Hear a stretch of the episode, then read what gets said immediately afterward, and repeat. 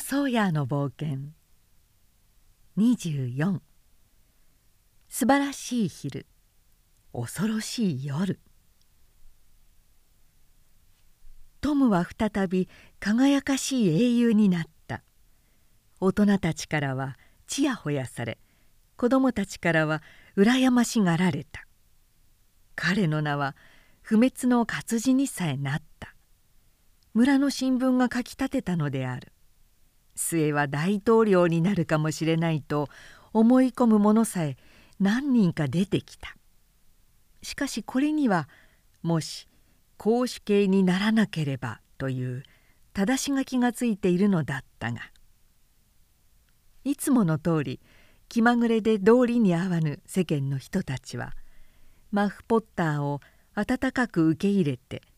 前にひどい目に遭わせたと同じくらいの気の入れようで親父を甘やかした。しかし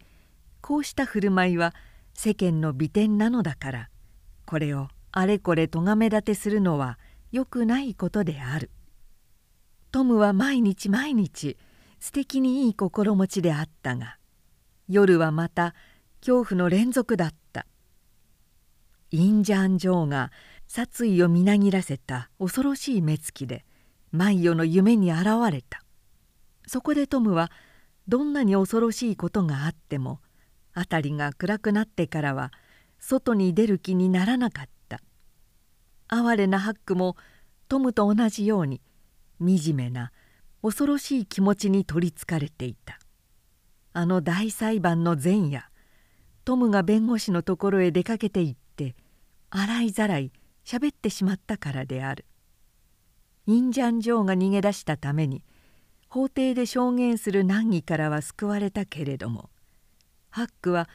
自分もかかり合いのあることがきっと敵側に漏れているに違いないとひどく恐れていたのだ。この哀れな少年は弁護士に必ず秘密は守ってやると固く約束してもらったけれどそれが一体何になろう。トムが両親に責めさいなまれて夜密かに弁護士の家を訪ねあれほど厳しい恐ろしい誓いを立てたその口からもうあの晩のことをしゃべってしまってからはハックが人間というものに対して抱いていた信頼の気持ちはすっかり失われてしまったと言ってもよかったほどだ。毎日マフポッターの感謝を聞くごとにトムは自分がしゃべっていいことをしたと喜んだ。けれども毎晩のように黙っていればよかったのにと唇を噛んだ。インジャン・ジョーは捕まらないのではあるまいかという心配をしていたトムはまた一方では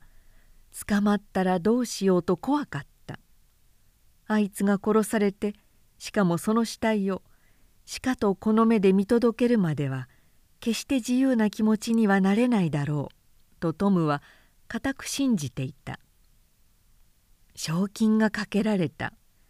その辺一帯はくまなく探されたがインジャン城の行方はさっぱりわからなかった。あの博識無類しかもなんとなく恐ろしさを感じさせる怪物と言ってもよい探偵の一人がセントルイスからやってきてその辺を嗅ぎ回り首を振り利口そうな顔をしてこの商売に従事する者がいつも手に入れるあの驚くべき成功を収めた。つまりこの男は手がかりを見つけたのだ。だが誰も